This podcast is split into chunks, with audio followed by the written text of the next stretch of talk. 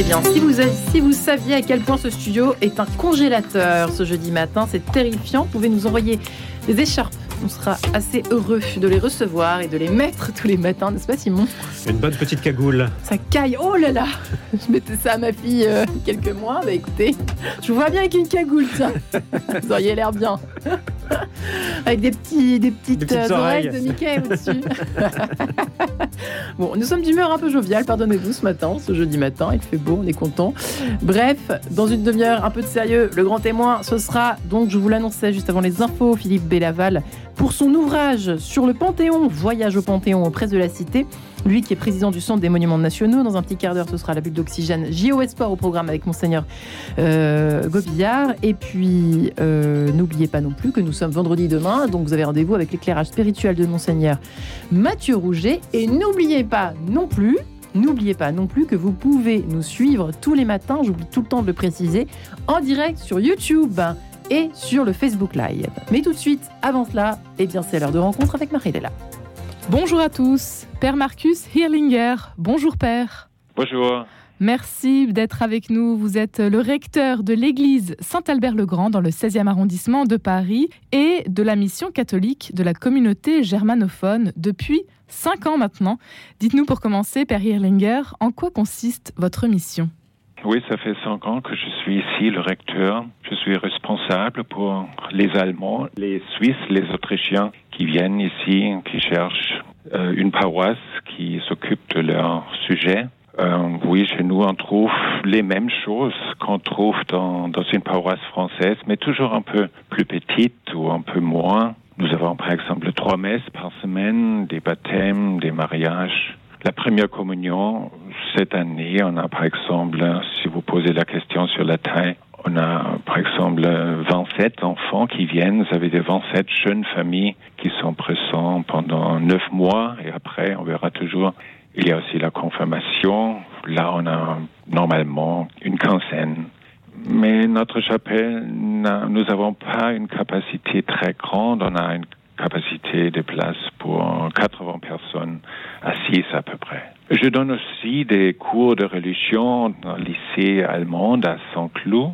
En outre, naturellement, je, je, rends visite aux membres de la paroisse, y compris quelquefois aux prisonniers allemands. Naturellement, je m'occupe de notre bâtiment qui a trois étages et qui a, oui, là où il y a aussi la chapelle. Et vous pouvez imaginer, avec un bâtiment, il y a toujours assez de travail, toujours des choses à réparer. Et je fais beaucoup d'autres choses encore selon les tâches d'un prêtre. Vous êtes donc responsable pour les Allemands, Suisses et Autrichiens, des paroissiens qui sont euh, plutôt de passage à Paris finalement? Ce sont des, oui, des familles ou des couples franco-allemands qui vivent ici depuis des années et sont en partie intégrés déjà dans les communautés françaises, mais ils viennent volontiers à la messe en langue allemande, car pour beaucoup, il est plus facile de prier et célébrer dans leur langue maternelle, même si la plupart parlent déjà bien le français. Et de plus, il y a beaucoup de personnes qui ne travaillent que trois ou quatre ans ici, par exemple, à l'ambassade ou dans une entreprise à Paris. À Paris. Et encore, quand, quand à, la à la structure, il y a un conseil dans la paroisse qui n'existe pas seulement pour me donner des conseils, mais plutôt qui lui-même prend avec moi les décisions importantes concernant la vie pastorale de la paroisse ou de l'immeuble.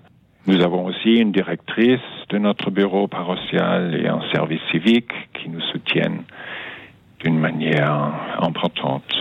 Finalement, c'est un moyen. Oui, finalement, c'est un moyen euh, de garder le contact avec son pays, sa langue maternelle, euh, ses compatriotes. Mhm.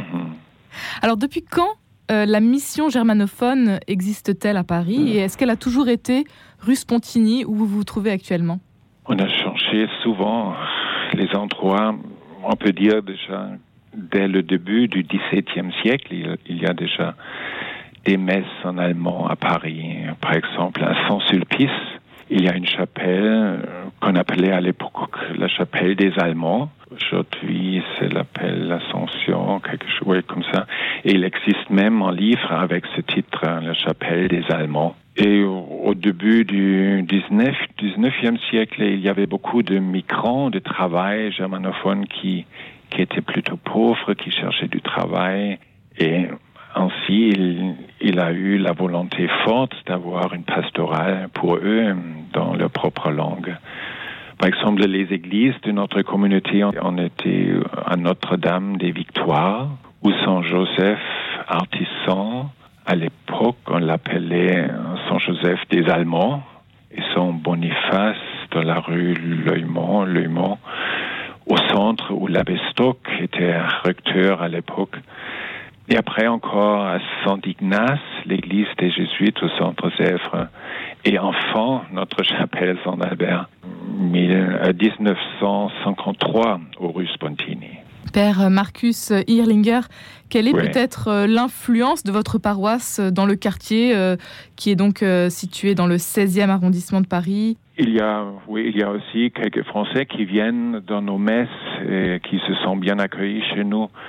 Je suis en bonne relation avec la communauté des prêtres de Saint-Honoré de l'Eau qui vivent tout proches et on se soutient l'un et l'autre. Et dans notre communauté, nous avons pris la décision, par exemple, de soutenir des projets.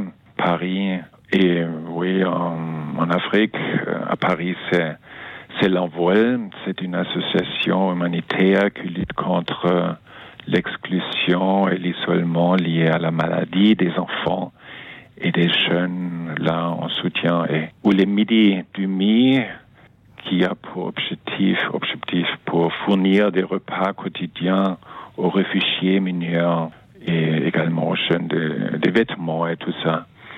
Et en Afrique, c'est à, à Bangui, la capitale de la République centrafricaine, nous soutenons Orphelinat, par exemple. Père Marcus Irlinger, je rappelle que vous êtes le recteur de l'église Saint-Albert-le-Grand dans le 16e arrondissement de Paris et euh, de la mission catholique de la communauté germanophone depuis cinq ans maintenant. Alors, euh, le procès de béatification de l'abbé Franz Stock a été ouvert en début d'année. J'imagine que c'est un événement important pour vous. C'était euh, un grand prêtre catholique allemand pendant la Deuxième Guerre mondiale. On parle même de héros sous l'occupation. Comment est-ce que vous, vous vivez cet événement? Oui, naturellement, nous sommes vraiment reconnaissants que la ville de Paris a nommé une place de son nom pour le faire plus connu. C'est au pied du Mont Valérien où il accompagnait des condamnés à mort, résistants et otages pendant le régime nazi. Et Donc lui aussi avait vécu en France? Oui, oui, oui, il a vécu pendant ce temps-là. C'était un prêtre allemand qui comprenait son ministère comme ministère de la réconciliation entre les Français et, des Allemands et qui combattu pour la paix on pourrait dire son caractère était vraiment très, très humble. Un ancien détenu résistant, il écrit euh, un jour, à, lui il écrit, je ne mérite pas vos louanges car j'ai fait mon devoir sacerdotal, rien de plus. Si j'ai soulagé un peu le sort de quelques détenus pendant quatre ans, je n'y vois pas de raison de me vanter. C'était, alors vous voyez bien, il était très humble. Et selon l'abbé Stock, Dieu s'est fait comprendre euh, non pas tant par des, écrits ou des déclarations, ou des paroles, que par une manière de vivre, par des gestes, des actes et des services rendus pour plus d'humanité. Et c'est pourquoi nous aussi, naturellement, comme petite communauté à Paris, nous essayons d'être pressants en aidant où on peut on essaye, aussi d'encourager des jeunes Allemands de venir à Paris pour étudier ou vivre en comprenant leurs tâches aussi comme contribution à la paix, comme le faisait Abestock. Père Marcus Irlinger, euh, euh, suivez-vous euh, depuis la France le chemin synodal en Allemagne? Et puis, est-ce que vous pouvez nous en dire un petit peu plus sur ce qui se passe, les particularités qui se jouent, les défis? Oui, l'Église en Allemagne a commencé le chemin synodal où clergé et laïcs discutent à égalité euh, dès 2020. Ce sont à peu près 20, 220 euh, personnes, dont 67 évêques et évêques auxiliaires, on essaye de trouver des réponses à la crise engendrée par la révélation des violences sexuelles. Et ce chemin synodal prévoit de mettre sur la table surtout quatre sujets, on les connaît très bien, le partage du pouvoir dans l'Église et une morale sexuelle avancée, la vie sacerdotale et la situation des femmes dans l'Église, ce sont les grands sujets. Et on a l'impression que l'Église allemande est affaiblie parce qu'il y a tous les ans 200 000 personnes à peu près qui quittent l'Église. Mais maintenant, on est quand même aussi un peu fier que c'est pour la première fois que les évêques et les clergés discutent à égalité avec des laïcs qui prennent absolument au sérieux les sujets dont aussi les laïcs veulent discuter.